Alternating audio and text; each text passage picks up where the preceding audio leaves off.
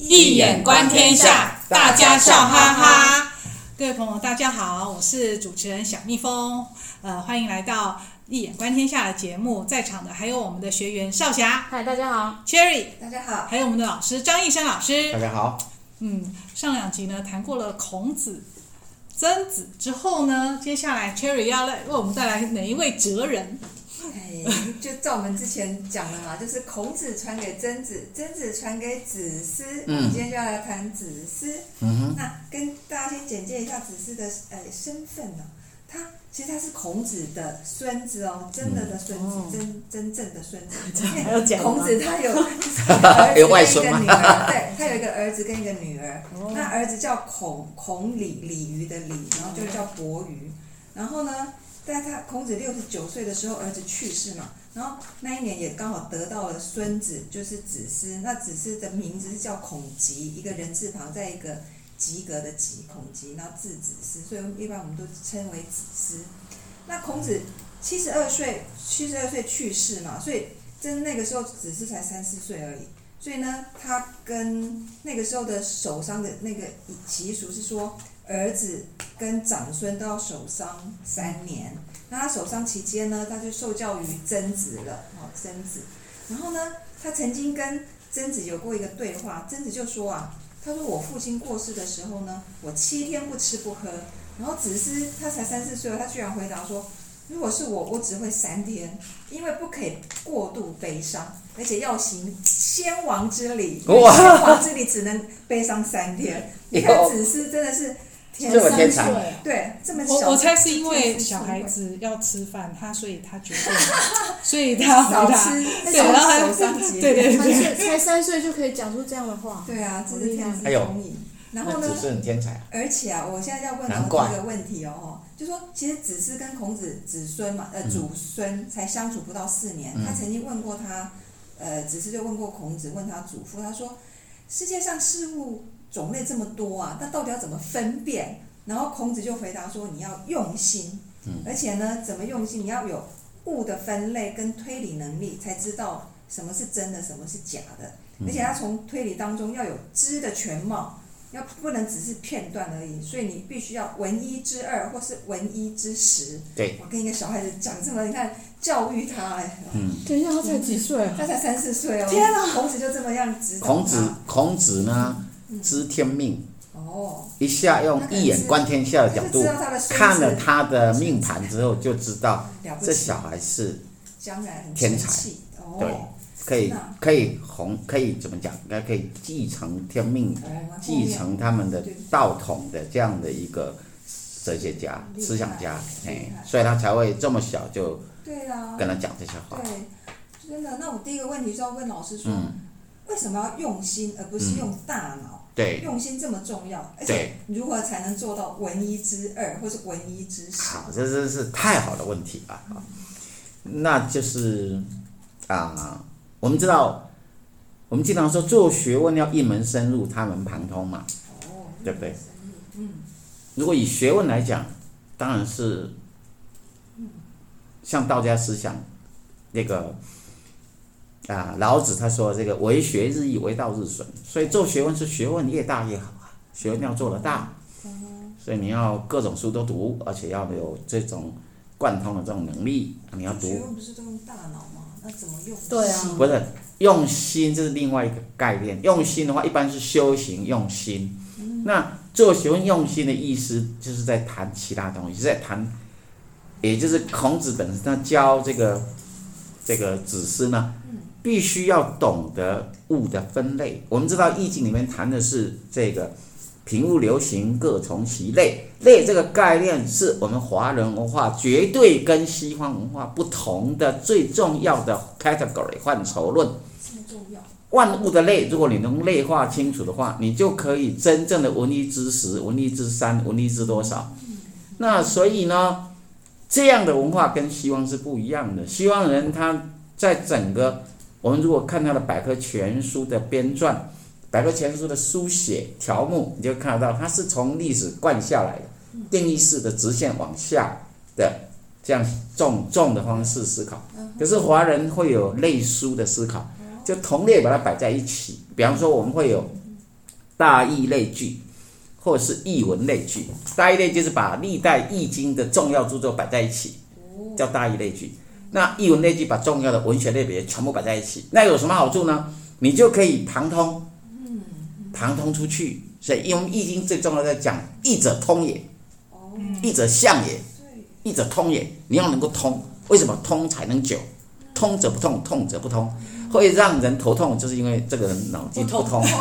你通了哪有痛的呢？丢了问题就看到答案了。因为随便这里看，从一知十，哎，从从洞这个洞一看进去，哎，你不是报告过，圈里不是报告过一个天才的作家，他可以在一个从天花板上某一个某一个角度，他可以看到整个的未来的世界或整个世界，这就是整个时空的流转，这个就是。具有虫洞的这种智慧的人，这孔子早就把我们的文化，他抓到最重要就是所谓，哎，同声相求，同气相应，发现什么风云从龙，虎从风这种道理，这种啊没事，平物流行各从其类。类化的概念，typology 的概念，在我们华人文化是最重要。当你完全掌握到类化的时候，不管这是属于哪一门学科，都可以通透穿透。穿可以，那个叫做，哎，跨文化、跨学科的研究，就需要借由符号的力量，借由符号力量，把它整合成不同的类别，就可以文一知三，文一知十，文一知百，文一知一切。这就是他最厉害的部分，也是，呃，孔子知道自己的这个孙子了，只是他这个大天才，所以是早就把最重要的东西。想要把它灌进他的脑壳里。哇，真想去接。那么钟老师这边就可以灌了。好哦，那再请教老师第二个问题。同样呢，子嗣又问他的爷爷哈，他说：“哎，祖父啊，您为何在感叹呢？”他说：“是子孙不孝呢，还是说目前没有达到尧舜的盛世？你看个三岁小孩，嗯、就可以问这种问题耶。嗯、然后孔子就说：‘哎，你怎么会知道我的心意呢？’嗯、然后子嗣就说：‘我曾经听您说过啊。’父亲砍柴，如果儿子不能背柴的话，是儿子的过错。所以呢，我就一直在思考，将来我是否能够承接嘱咐您？这个是我人生非常重要的功课。有功哇，这会不会太夸张了？三才三岁，就有这种，这应该是吧？他真的有这么 厉害？真的假的？太厉害了吧！听到之后呢，就觉得非常非常的开心，觉得后继有人了。嗯，对啊，难怪他真的子子思真的是大器早成，对啊，这么年幼就知道传承的重要，所以后来只是就传给孟子。虽然他们只是过世之后，孟子才出生啊。不是，那只是他，他的著作最重要著作是几岁完成？我们后面会会讲，等一下后面。那你要现在先讲，不能后面，因为这样才能看出他。他十六岁。对呀，那这个十六岁。十六岁就开始在做了，你看很厉害。这天才，真正的天才，你看他十几岁就可以完成那么重要的。这么小就有天命，就立志向，他要承接继承他祖父。所以呢，你看这之前老师讲天命很重要。他除了天命之外，他还自己下定决心那个意志力。所以这里一个重点是，像他能够开出生命大格局的人。对对，现在就是要问老师这个问题哦。嗯。就说其实现代人都很强调知识嘛，跟技术。对。但是古代的知识分子啊，就像老师讲的，类书都是通儒，对，各领域都得通。对。哦，而且他们懂圣道，懂传承。对。所以现在要问老师是说。是不是我们在求学阶段啊，就要把这种像子思这种大格局的智慧把它开出来，嗯、才不会迷途，而且在人生后，其实就不会说只追求名利，没错。这样子，然后到底有什么方法可以像子是这样把从小就把大格局好好的问题啊？其实这个问题是呃当代教育者应该要去留意的东西。当我们这呃这这一两百年来受到西方教育的这种影响啊。那变成当代人呢，都变成去追名逐利了。但事实上，在我们传统教育里面，不是追名逐利的。啊，孔子的教育不是教弟子们追名逐利，对吧？啊，功名，嗯、啊，这个什么，不义之富且贵，以我如浮云，对吧？孔子他讲的不是这个东西，讲仁讲义，不是在讲追求富贵，不是这个东西，不五福临门，不是这个东西。他们都安于贫穷了。他孔子跟子 是这样好像没那么严重。圣人都是贫穷，这样感觉不太好，大家都跑不敢出声了。字一道，记忆学，记忆人怎么？有余有意有所以基本上是字一道，要以道作为他的对厚德载物，所以要能厚德载物。那就是说，你怎么样才会让年轻人开出生命的大格局？就是，也就是当代的问题嘛，就是从小就要加强圣贤教育，要让他们学圣贤的教育，学圣五经吗？学贤，对，从小教他们读四书五经，而且在从小读太慢了，要从胎教开始。胎教？哦，胎教有什么好处呢？胎教教出来小孩就会跟这子嗣一样，三岁就可以讲出这种圣贤话，他一定是有接受胎教，真的，不然他不可能，怎么可能他会讲这种话？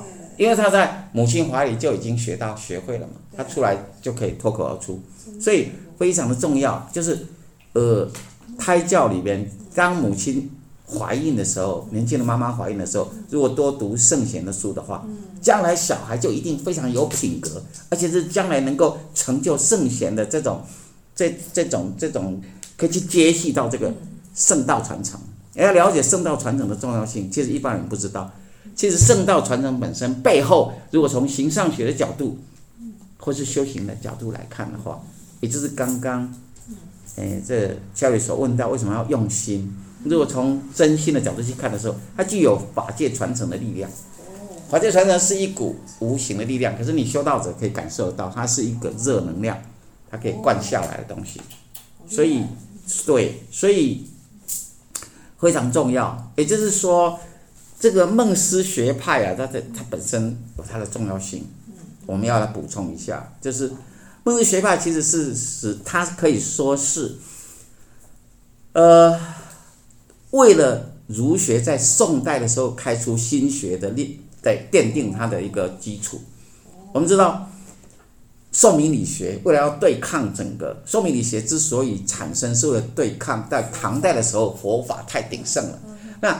佛法鼎盛就打击到儒学，那儒学如何自处呢？这是一个知识分子的责任，所以他们就从孟子这边《尽心篇》这边开启，只是这边这个中庸。中庸的这种思想，然后整合起来就变成一套心学，以心学的东西来对抗，以心学，也就是后来王阳明提出呃强调心学这一派，但重点是说。往心的方向开，这是另外一条路径，它可以来对应佛法强调佛性，所以宋明理学家就提出了自信，自信啊，对的一个理论。那这个理论就是从啊上层这个从子思的中庸跟孟子的尽心篇，子就是子思跟孟子这条道脉这样延续下来。所以圣贤所做过的，就是说每一个时代里边的圣贤，他们所留下的经典，有些时候可能它不是只有来针对这个时代的议题，它在几千年后，它可以再重新被创造性的诠释来应用，来对应不同的时代所要面对的问题，这才是经典，它可以可长可久，它真正的价值之所在。这样。原来如此，是的，重要。对。另外就是说，刚好我有查过啊，就是东西方哲人啊，对哲学家的年代，就发现一个很有趣的地方。对。其实孔子呢，他是跟释迦牟尼佛，释迦牟尼是同年代的。对。子思呢是跟苏格拉底同年代。对。然后孟子是跟亚里士多德，而且很巧的地方是。释迦牟尼去世那一年，就是西元前四八三年，四百八十三年，刚、嗯、好是子思出生那一年。对，那会释迦牟尼来投胎变子思，那这样的话就是一种中西文化的交流。真的啊，这、就是一种 interculturation 的可能性。嗯、为什么呢？因为呃，事实上一贯道他们在讲，或是说我们读这些经，会有一个呃，这所谓的老子画胡经啊。嗯。呃，传说老子从这个。函谷关，西出函谷关之后，其实是去度了这个释迦牟尼，这样就传承给释迦牟尼，释迦牟尼再回传，回传。回来。因此呢如果假如他是来用以一种谣传的方式，或是一种灵传的方式，就是对对对，回传到只是到再把这个系统属于心学这块系统，因为我们知道佛法是一种心法，那这种心法的力量注入到整个儒学之后，就变成一个将来，呃，在到达宋明的时候可以应用得上的，在春秋直接再跨到这个宋明时代的理学，这样。哦，宋明理学。宋明儒学，宋明儒学就是宋明理学，也就是道道学，又称理学。后来开出了心学，这个东西事实上我们可以看得到这种文化的相互交错，或是相互影响的痕迹，这样。真的，对啊。然后呢，只是他在十六岁的时候呢，就去。不过刚刚是个有趣的说法，有关转世，这是有趣的说法。第一次听到这种。不过这有趣，但是因为巧合，巧合，非常巧，对对对。但是因为按照荣格心理学的角度来看，世界上没有巧合，它背后就是一个 causality，有一个因果存在的东西。本来想要问老师说，因为刚刚不是说讲到同年代，同年代，对，然后就是。德国哲学家雅斯培曾经提过嘛，轴心时代，没错。然后刚好这在西元前对八百年到西元前两百年，这个中间这个六百年，就是他所谓的轴心时代。没错。他们是说，所有世界上主要宗教的背后的哲学都同时间发展起来。没错。然后轴心时代的中国圣人就是孔子，西方就是苏格拉底，嗯，印度文明就是释迦牟尼嘛，那刚好是同。那时候问老师说，这到底是同时性巧合吗？还是？那未来还有没有机会出现第二个轴心时代呢？据说，如以当代的这种文化来讲，以以一个这叫做嗯文化的进化论的角度来看的话，呃，亚斯培其实是一个非常好的哲学家，他这种他这种提出的概念，所谓的轴心时代，影响到后人最大的一个创造性的思思想，那一直以来都是主导了整个人类目前的哈所有的思想。可是好像到最近开始，好像有一种文明要生了另一个开始，开始对对，那所谓的意识进化到另外一个第五次元，第第第第第第，就是说从三次元要进化到四次元、五次元、六次元的这样的一个新的可能性，这样的。如果你看一些，你看到一些网络的话，好像大部分都有在谈这个问题啊，那可能就是类似这样一个。宇宙的一个意识，它会形成一种在固定的一个波长，或者说固定的一个 period，期期呃期间或是一个期限的时候，它会再兴起另一波的意识进化，这是有可能的，对。而那些意识进化的领导者，因就是那些 leader，他的思想就会在影响下一个世代的整个的这样的思人类的思想，这样来来来，我们看到整个。啊，人类的这种思想的一种进化的一个痕迹，这样。好，了解。那再请教老师最后一个问题，就说子嗣他在十六岁的时候就去宋国嘛，哈。嗯。然后宋大夫呢，有一个叫岳硕的，就就就跟他聊天啊，就说尚书好难哦，为什么有些古书的文章故意做一些读不懂的字句？这是不是有意找麻烦呢？嗯。然后子嗣就说，对，他说从前鲁国啊。哦，那个孔子故乡是鲁国。他说，从前古鲁国也有一个乡，有一些乡下人也曾经像你这样提出这种问题来问我。原来我是乡下人，我也好想问哦。然后他说，只是就说，大道呢是为知者传，非人不传。也就是说，有学问、学问之道是传给那些真正有智慧的人。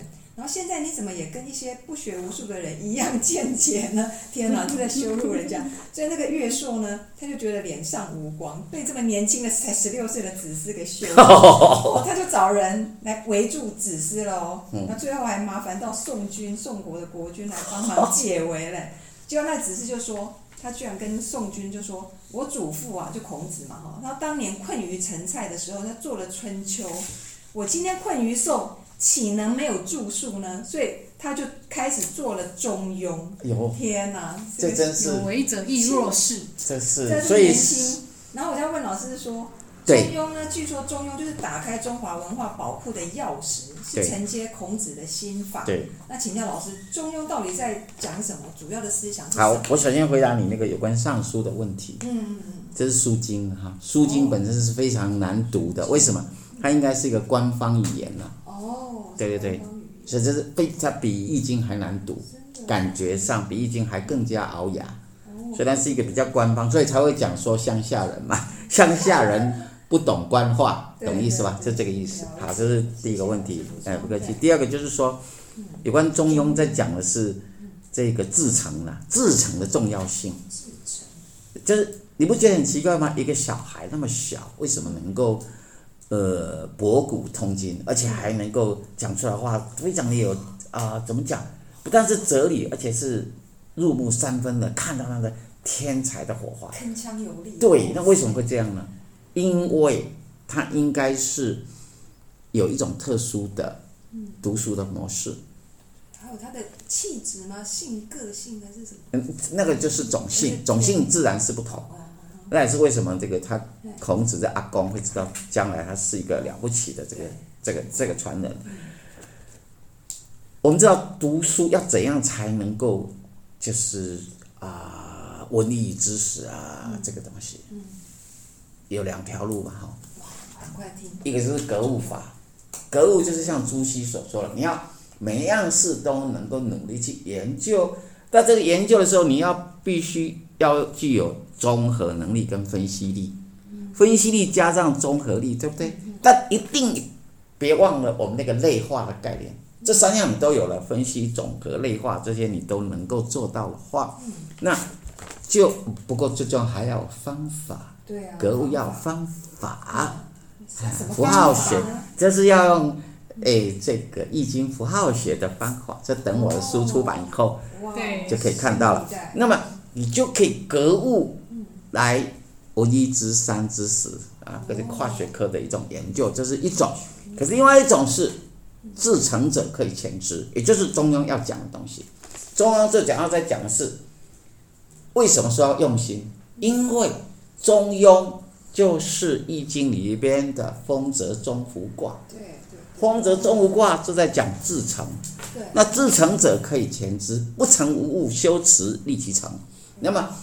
呃，文心雕龙也在讲这个，至诚，呃，呃，不诚无物，这有有诸内必形于外。你一个人至诚有什么好处，知道吗？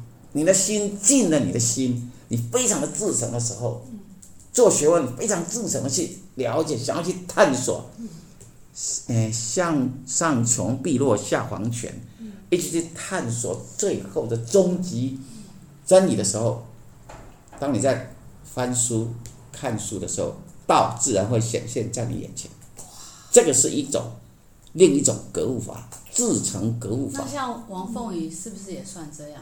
他把那个他自成，他在笑这块自成，没错，所以他就变有特异功能。没错，一样，他就是自成法。对啊，他就不需要，不是用做学问方式，所以有两条路可以达到真正的，可以达到，一个是。以自成的方式可以前知，就是说就可以懂一切的东西，可以穿透一切的迷雾，直直进入到真理的核心，这是一种方法。那另外一种就是真正的格物方法论，去达到真理的穿透，然后每样每样都穿透，有一天你就会豁然开朗。这比较朱熹的这种进入就比较接近后者，这样子。那阳明在某个层次，他好像。比较接近前者，虽然也都不近。等下，阳明是格物还是至诚？阳明是前者，阳明是后者吧？至诚啦，至诚是至诚，没有什么前者后者，你不要在那边搞前者后者就好了，听懂就好了。不知道你要谁前谁后，就一个是至诚。所以阳明是至诚，朱熹是格物，对吧？一个只是用心呐、啊，他不是说心外无物吗？对，不就这个意思吗？那朱熹说，有一天你一直做，一直做，有一天你豁然开朗。但是虽然如此，我还在研究他们真的就是这样吗？啊，那还值得再研究的一个议题，但是比较偏向这个倾向。那么中庸真正的思想，一般人其实中庸，所以中庸因为至诚，所以它是一个从一眼观天下来看，丰泽中孚它的大象就是它的符号，一看就知道是一颗大的心，这样。所以你要用真心，所以读书是用真心，你用真心就可以看到真理。这很简单，你用假心看不到真理，所以为什么用心而不是用脑？因为用心就是用你的心魂、你的灵魂去阅读，知道吗？以灵魂解经，你才会看到真理。用你的肉体的意识心去读，不好意思，那离真理很遥远的。对，所以那这跟鬼神有关系，因为易可通鬼神，至诚可通鬼神。那什么是鬼神？可以达到不测的境界。什么叫不测的境界？就是像这个小孩子三岁就可以教育大人这种，就是你就觉得这个能力从何而来呀？对，他连十六岁就已经说出了什么？呃，不，他写这个中庸，中庸的时候就已经先说出他祖父能够在成菜之恶，而他今天也逢了这样的一个恶，因此他不可以白白错过这个机会，一定要跟他祖父一样，能够传下道统，这样写出这么了不起的这种著作，就是这这中庸，这是非常可以说是华人的这种修行的最高的心法啊。那老师以前讲过，中庸就是重用百分之百重，没错，重什么？百分之百重到重到湖底，就是你你射箭啪一百分，你看的问题看到一百分，靶心。所以中庸就是重用，也就是当你能够真正用你的真心的时候，你射箭啪一百分，这样，你读书啪一百分，对，就中那个核心，就然后或者你格物，你的内化很清楚，哎，啪一百分，你可以看到那个最终究的答案，是这个意思。嗯，对，哇，真的这好精彩哦！从刚刚，呃，Cherry 在提问一开始开场就在问说，呃，要用心，孔子教他提高子思要用心，到最后讲到中服，也真的是用真心来整个我们真心这样子来灌起来，这是一贯，这从头到尾都在谈这一个，真的真心真的非常重要，而且子思为什么会那么？那那为什么能够成得伟大的哲人啊？是述圣嘛，哈，看起来就是宋明理学家，也是把他就是能够学派对思梦学派，然后把他就是说把这个传承再发扬光大，把紫色传承再发扬光大。嗯、那老师刚才之所以能够串，就是能够串起来，老师刚才也有提到说，我们易经的符号，对。它的它怎么样去做类化，让大家可以。闻一知十，闻一知百，就等待。